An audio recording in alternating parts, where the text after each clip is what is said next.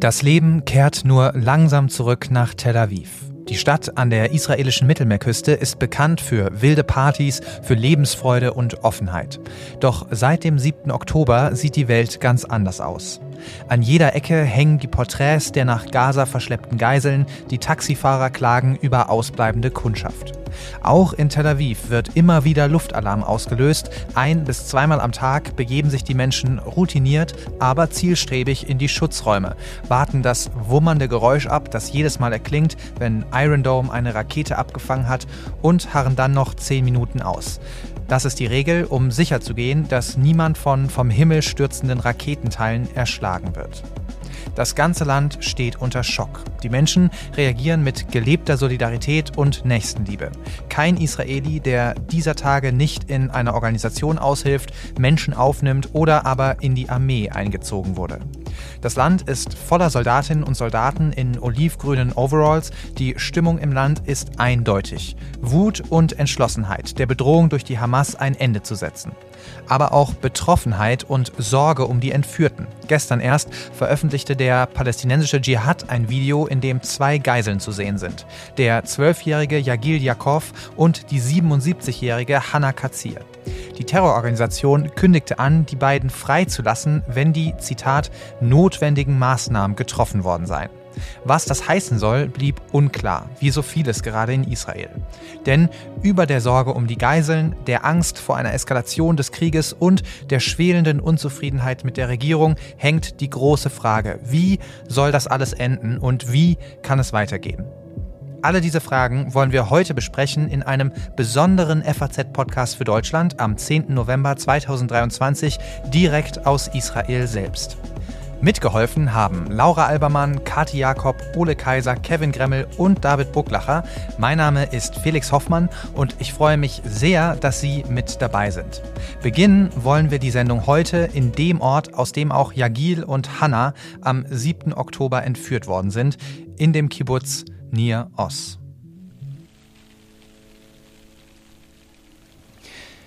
Wir sind heute unterwegs in Nir Oz, einem Kibbutz nur wenige Kilometer entfernt vom Gazastreifen. Auf den ersten Blick ist es ein friedlicher Ort. Die Vögel zwitschern, Palmen stehen in den Vorgärten, auf den Wiesen liegen noch Kinderspielzeuge herum. Doch im Hintergrund ist immer wieder das Donnern von Geschossen zu hören. Es liegt ein verbrannter Geruch in der Luft. Am frühen Morgen des 7. Oktober fielen die Terroristen der Hamas über die rund 400 Bewohner der kleinen Ortschaft her. Jeder vierte fiel ihnen zum Opfer. 73 Menschen wurden entführt, rund 20 getötet. Die Opfer waren zwischen neun Monaten und 86 Jahren alt. Eine der Geiseln ist die Mutter von Natalie. Sie hat die ganze Zeit Nachrichten geschrieben, dass es ihr gut geht, dass sie ruhig ist. Sie hatte alle Lichter ausgemacht und war in ihrem Sicherheitsraum. So kurz nach halb zehn hat sie ihre letzte Nachricht geschrieben. Sie sind hier, Sie sind hier, bitte schickt Hilfe. Das war das letzte Mal, dass ich von meiner Mutter gehört habe. In den ersten zwei Wochen galt sie als vermisst und wir wussten die ganze Zeit nicht, ob ihr etwas zugestoßen ist. Das Haus ist komplett verwüstet. Die Terroristen haben nicht nur Dinge gestohlen, sondern das Haus geradezu geschändet. In ihrem Sicherheitsraum waren Einschusslöcher und Blut. Wir glauben, dass sie dort verletzt wurde, aber dass sie in der Lage war, das Haus zu verlassen und dann in Geiselhaft genommen wurde. Wir glauben, dass sie noch am Leben ist. Heute sichert die Armee das Gebiet. Archäologen haben sich dem Einsatz angeschlossen.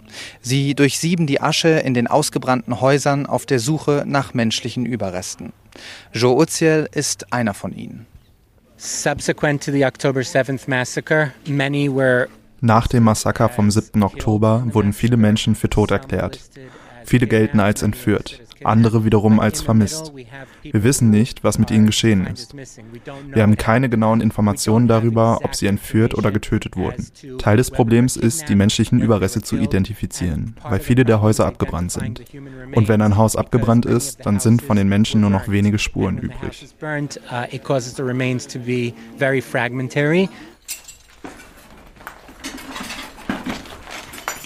Gemeinsam mit Soldaten der IDF kehren die Archäologen die Asche in den ausgebrannten Häusern zusammen und tragen sie in Blecheimern nach draußen.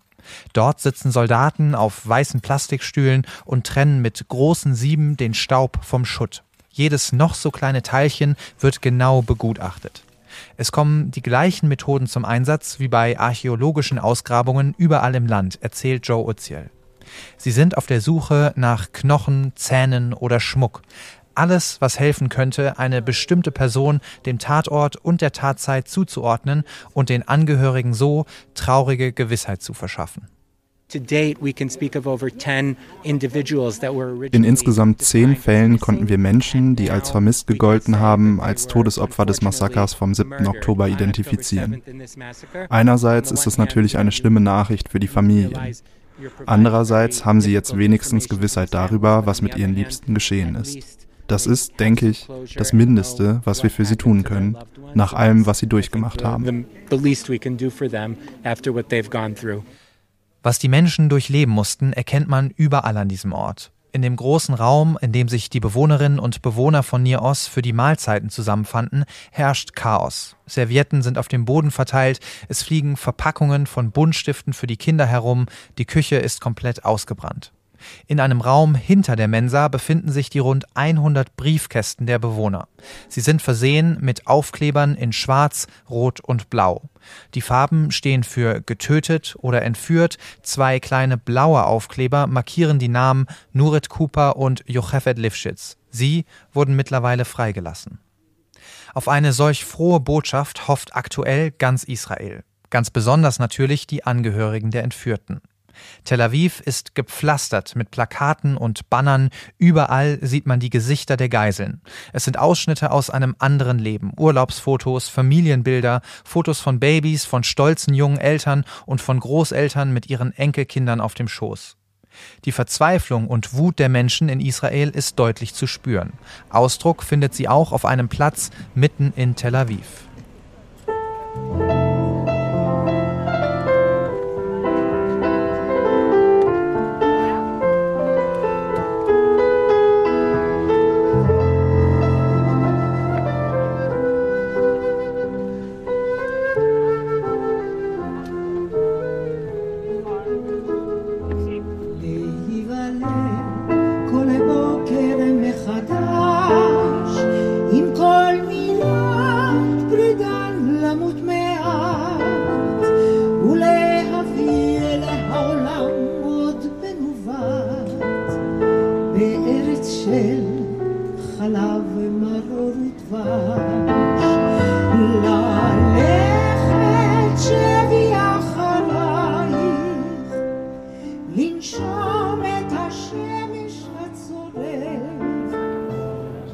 Ich stehe hier vor dem Kunstmuseum von Tel Aviv, vor einem Tisch gedeckt für 241 Menschen.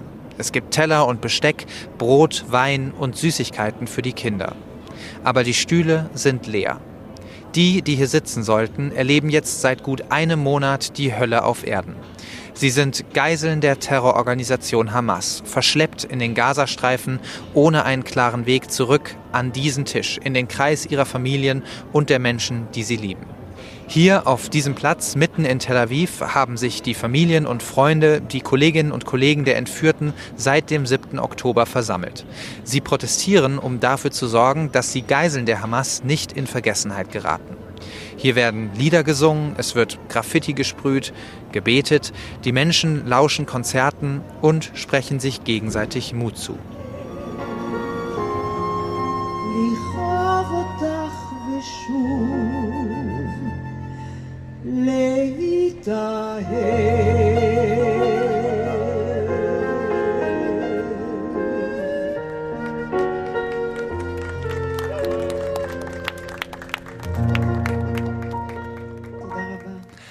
Einer der vielen Freiwilligen hier ist der 29-jährige Eran. Am 7. Oktober traf es auch die Familie seines Cousins.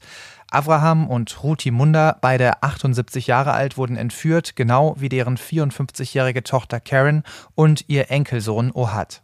Seinen neunten Geburtstag verbrachte er in den Händen der Hamas. Avraham und Rutis Sohn wurde ermordet.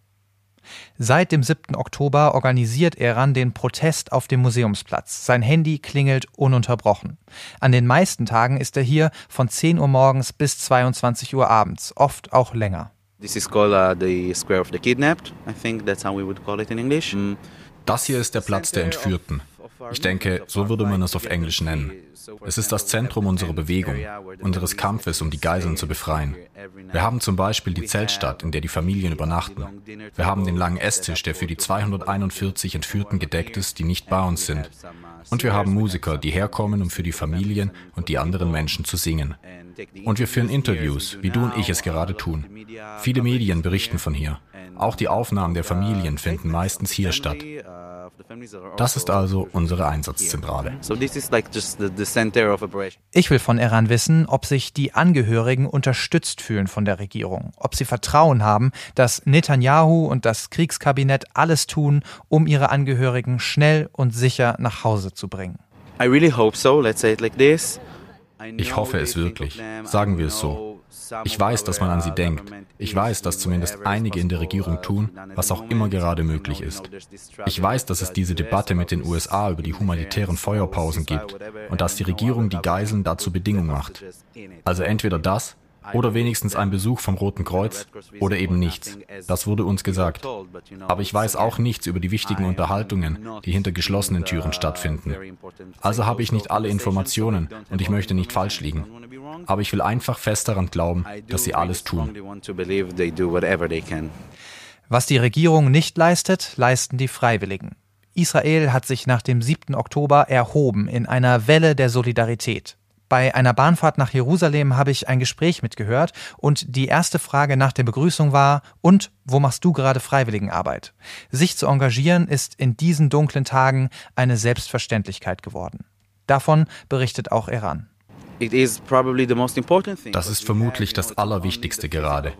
Und es sind nicht nur die Helfer, die physisch hier auf dem Platz sind. Es sind auch diejenigen, die gelbe Schleifen und T-Shirts verkaufen. Die Einnahmen sind Spenden für unsere Arbeit. Sagen wir so. Ich glaube, fast alle hier in der Zentrale sind Freiwillige, die mit den ausländischen Medien arbeiten, die in den sozialen Medien unterwegs sind, die sich mit Diplomatie befassen. Sie reisen auch ins Ausland, sie begleiten Angehörige als eine Art Pressesprecher. Und es sind alles Freiwillige, jeder Einzelne.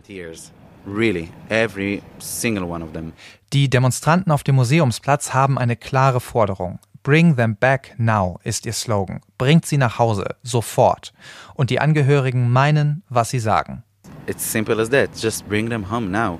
Wir meinen das genau so. Bringt sie jetzt heim. Dieser Kampf gegen die Hamas ist jetzt das Wichtigste für Israel. Und dieser Kampf muss auch geführt werden. Die Hamas muss besiegt werden. Sie kann nicht weiter bestehen. Aber erstmal brauchen wir eine humanitäre Pause für ein paar Tage. Bringt sie alle nach Hause. Jetzt. Das meine ich auch so. Wie ich schon gesagt habe, ich habe Verwandte. Sie sind 78 und 54 und 9 Jahre alt. Wir haben keinerlei Informationen. Ich möchte sie hier bei mir haben. Ich möchte, dass ihr eigener Arzt sie behandeln kann. Ich möchte, dass sie zurück in ihre Häuser können. Klar können sie jetzt nicht zurück nach Niros, aber sie können wieder hier bei uns sein. Das ist das Wichtigste. Wir wollen sie zurück. Jetzt.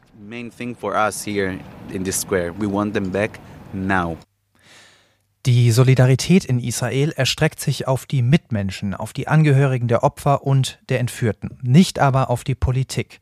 Eine überwältigende Mehrheit von rund 80 Prozent ist der Meinung, dass Netanyahu Verantwortung für die Terrorattacke vom 7. Oktober übernehmen sollte.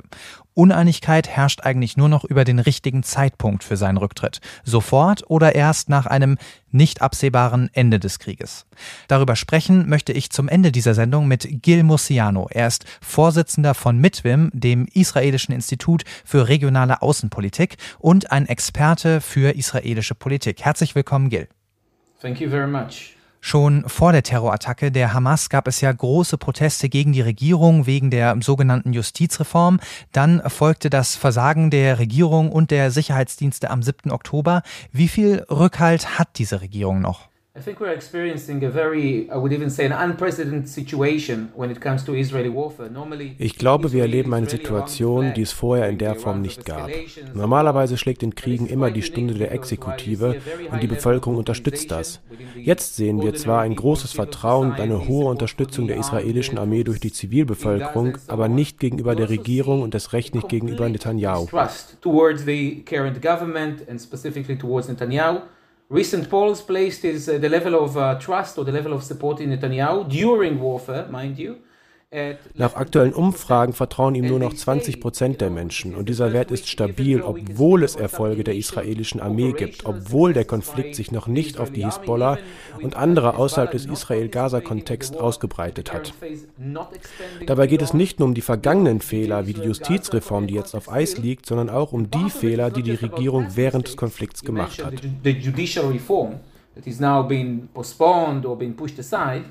Um, but also the deficiencies and the failures that this government shows during the conflict. Rechnest du denn dann mit einem baldigen Rücktritt von Netanyahu? Absolutely not. Uh, Netanyahu, I think what he showed in this uh, conflict Nein, überhaupt nicht. Das, was Netanyahu in diesem Konflikt macht, bezeichnen manche als Narzissmus und manche als den verzweifelten Versuch, politisch zu überleben. Ich würde sagen, er will keine Verantwortung dafür übernehmen, dass seine Politik gescheitert ist. Es geht ja nicht allein um den 7. Oktober, es geht um jahrzehntelange Politik. Sein Scheitern liegt also viel tiefer. Now, mind you that it's not just a question of the specific attack of 7th of October. It is a, a decade-long policy that Netanyahu has promoted. Und ein Teil der Strategie seiner Partei ist jetzt, sein Scheitern der Armee oder allen anderen in die Schuhe zu schieben. Das schwächt Netanyahu, vor allem weil seine Vorgänger Naftali Bennett und andere schon Fehler eingestanden haben. Er tut das nicht und steht nun als Anführer da, der keine Verantwortung übernimmt. Die Hauptdiskussion in der israelischen Gesellschaft ist aktuell nicht ob, sondern wann Netanyahu ersetzt werden soll, während des Kriegs oder danach is between whether he should be removed during fighting or afterwards. Lass uns auch über den Krieg in Gaza sprechen. International gibt es ja viel Kritik an den grausamen Bildern. Die israelische Regierung hat sich daraufhin gerade zu kurzen Feuerpausen bereit erklärt, um eben humanitäre Hilfe zu ermöglichen. Was denken denn die Israelis über die Bilder aus Gaza? I think the Israeli citizens are still, I would say, scorned or, or, or deeply influenced. Uh, die Bilder treffen die Menschen sehr. Ich würde sagen, die Bilder der brutalen und barbarischen Attacken des 7. Oktober werden Teil der israelischen Identität. Das sind Geschichten, die Israelis sich erzählen, auch in direkter Verbindung zum Holocaust, und ich bin sehr vorsichtig mit solchen Vergleichen.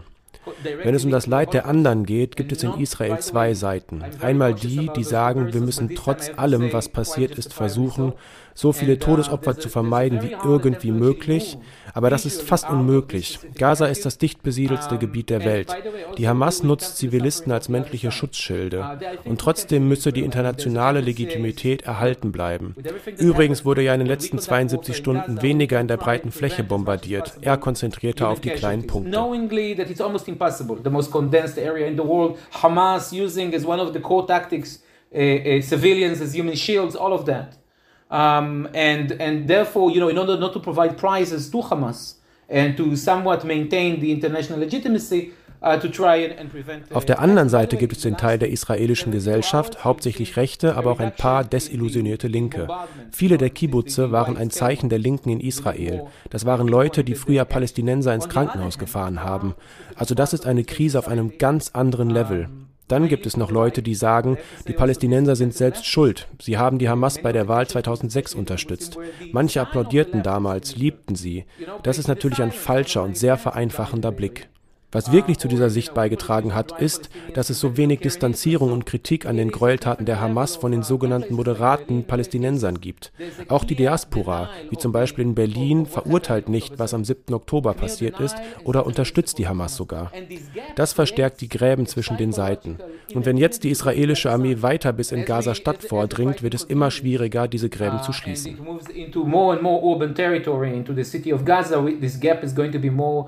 And more complicated to, to mitigate Im Endeffekt kann die israelische Sicherheit ja nur dann langfristig garantiert werden, wenn der grundlegende Konflikt zwischen Israelis und Palästinensern gelöst wird. Das ist eine Frage, die in der israelischen Politik lange ausgeblendet wurde. Wie groß ist denn jetzt nach dem 7. Oktober noch die Kompromissbereitschaft in Israel? We are about to publish the survey next week um, at Mitvim that deals exactly with this topic. Wir veröffentlichen dazu bald eine Studie. Die Unterstützung für eine Zwei-Staaten-Lösung war noch nie so gering wie heute. Wie auch nach dem Yom Kippur-Krieg 1973 wird es erst die Phase des Hasses geben, wir gegen die. Dann beginnt langsam der Lernprozess. Wenn Sie die Israelis direkt nach 73 gefragt hätten, als die ägyptische Armee eingekreist war, ob man denen Wasser geben soll, hätten alle Nein gesagt. Einige Jahre später verstehen die Menschen, dass man irgendwie zusammenleben muss. So auch heute gegen den Iran und seine Vertreter, die Hisbollah, eine Gefahr für die freie Welt. Conduct an effective fight, by the way, against Iran, against Iran and its proxies, against Hezbollah, you know, a threat to the entire free world, basically, you have to come, you have to find a way to live with those who are willing to live with you, with the moderate Palestinians. Man muss einen Weg finden, mit denen zu leben, die mit dir leben wollen, also die moderaten Palästinenser. Aber da sehen wir zu wenig Kritik der palästinensischen Führung an der Hamas. Immer weniger Menschen vertrauen der palästinensischen Führung, die aber die wohl verlässlichste Kraft wäre oder die weniger böse Kraft, die Gaza nach dem Krieg kontrollieren könnte. Es braucht internationale Einflussnahme. Die gute Nachricht ist, dass die internationale Gemeinschaft Einfluss in der Region hat und gewillt ist, nach dem Krieg Friedenspläne zu schmieden. Ein letzter Punkt. Die israelische Regierung ist am Ende. Um mit den Palästinensern nach vorne zu blicken, müssen zwei Bedingungen erfüllt sein. Erstens das Ende der Hamas. Da führt kein Weg dran vorbei. Dass die Hamas wie der IS ist, ist nicht bloß ein Slogan in Israel, sondern die Realität. Anschließend brauchen wir einen Wechsel in Israel, eine neue Regierung, die hier nach vorne blicken und Fortschritte erreichen kann. Eine weitere Bedingung, das sagt die Regierung immer wieder, ist ja die Rückkehr der rund 240 Geiseln. Das ist ein sehr, sehr wichtiger Punkt für die Israelis. Die Gesichter der Entführten sind hier allgegenwärtig. Hat die Bevölkerung denn Vertrauen in die Regierung, dass alles getan wird, um die Menschen zurückzuholen? Uh, I think that the hostage situation, again, an unprecedented situation uh, in Israeli history. Das ist auch eine in der Geschichte Israels einmalige Situation, entführte Zivilisten und Kinder. Das Hauptproblem ist hier, dass man mit einer Seite verhandeln muss, der man gleichzeitig sagt, dass man sie komplett auslöschen will. Das ist die Situation Israels mit der Hamas. Die Hamas wissen, wie wichtig die Geiseln für die Israelis sind. Damit haben sie einen Trumpf in der Hand. Uh, they know about the sensitivity within the Israeli public, and for them, it's a great card to prevent, you know, classic uh, kidnappers. Uh, uh, uh, ruse, basically. Der Kidnapper diktiert die Regeln. Die israelische Öffentlichkeit weiß, besonders vor dem Hintergrund des Shalit-Falls, dass die Freilassung der Hamas-Geiseln ein Desaster für Israel ist, weil es die Eroberung des Westjordanlandes durch die Hamas wieder in Erinnerung rufen wird. Damit hat alles angefangen. it has ref- it will reflect on Hamas' ability to even take over the West Bank because we started from this point. Sinwar, the leader of Hamas, was released in the Shalit deal. Uh, Sinwar, der Anführer der Hamas, wurde damals freigelassen mit vielen anderen. Auf der anderen Seite ist es untragbar, dass mehr als 200 Männer, Frauen und Kinder in den Händen der Hamas sind. Auch psychologisch, das ist ein Trauma. Die Situation lähmt Israel, auch in seiner Kriegsführung. Die Geiseln im Zuge militärischer Eroberungen befreien zu können, bleibt eine Illusion. Es ist also sehr kompliziert. Die Hamas hat sich genau vorbereitet auf diese Situation. Die Wahrscheinlichkeit ist hoch, dass zumindest einige der Gefangenen getötet werden. Israel versucht, die Kommandeure der mittleren Ebene anzugreifen, um die Terroristen taktisch von der Führung zu trennen. Dann wollen sie die Hamas-Soldaten mit Versprechen überzeugen, die Geiseln freizulassen. So nach dem Motto, lässt du sie frei, bist du begnadigt, wenn nicht, bist du ein laufender Toter. Saying if you do, you get amnesty, but if you don't, then it's uh, you know you're a dead man walking. Gerade sieht man ja viel gelebte Solidarität und Einigkeit in Israel. Die Proteste gegen die Justizreform zum Beispiel, die liegen aber erstmal auf Eis. Wird das so bleiben oder werden wir bald wieder große Demonstrationen sehen? The unity, and it's important to emphasize, the unity is between people. One of the few positive surprises of this war is between Arabs and Jews in Israel. Super surprising in comparison to 2021. I hope it will stay the same. Der Zusammenhalt zwischen den Menschen, und das ist wichtig zu betonen, zwischen den Menschen ist eine Überraschung. Besonders zwischen den Arabern und Juden in Israel. Ich hoffe, das hält an. Aber die Tatsache, dass nicht die Regierung, sondern die Zivilgesellschaft führt, sorgt für viele Möglichkeiten zwischen Arabern und Juden. All das ist großartig. Aber die Einigkeit besteht nicht auf politischer Ebene. Wenn die Minister öffentlich auftreten, werden sie geschubst und körperlich angegangen und davongejagt. Also der Zusammenhalt ist mehr eine Stimmung auf Nichtregierungsebene. Die Ausnahme ist natürlich Benny Ganz, Eisenkot und die anderen. Aber das ist auch eine sehr temporäre Situation. Ich sehe nicht, wie Netanyahu weitermachen können soll. Er ist zwar politisches Teflon, aber das aktuell ist das schlimmste Desaster in der Geschichte Israels. Netanyahu is a political Teflon, but this is the worst disaster in the history of Israel. You know, um, and there's so much you can do even with your political tricks. Vielen Dank, lieber Gil, für deine Zeit und Einschätzung. Thank you very much. Das schlimmste Desaster in der Geschichte Israels, aber auch nie dagewesene Solidarität und gelebte Nächstenliebe. Danke, dass Sie mit dabei waren. Heute bei diesem FAZ-Podcast für Deutschland aus Israel. Ihnen ein schönes und vor allem ein friedliches Wochenende. Wir melden uns am Montag wieder. Bis dahin, ciao.